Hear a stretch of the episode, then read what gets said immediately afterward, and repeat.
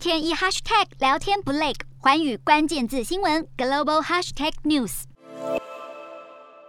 脸书母公司 Meta 一直在研究新的收入来源，计划推出数位货币、代币，甚至贷款服务。而 Meta 这次推出的新数位货币，员工们先使用了老板祖克伯的名字，就叫它祖克币。祖科币由 Meta 公司集中控制，类似游戏 App 当中使用的代币。而 Meta 过去曾经尝试推出全球性的加密货币 Libra，随后改名为 DM，但最后因为各国监管部门纷纷强烈反对，无疾而终。从 Meta 想推数位货币，就知道去中心化的数位货币绝对是未来趋势。然而，其中最受瞩目的比特币却连续第四天下跌。业界认为这和美国联准会的升息预期有关。联准会主席鲍尔表示，为了冷却经济、控制通膨，联准会接下来可能升息。这个消息提高了投资者避险的意愿，对比特币这一类高风险资产的需求减少。比特币和美国股市之间的联动系数在过去九十天已经上升，而比特币七号在亚洲盘中跌到四万两千七百六十美元，是三月二十四号以来第一次跌破四万三千美元。今年以来累计大约跌了百分之七点四。同时，以太币、XRP 和莱特币等替代货币的跌幅也都超过了比特币。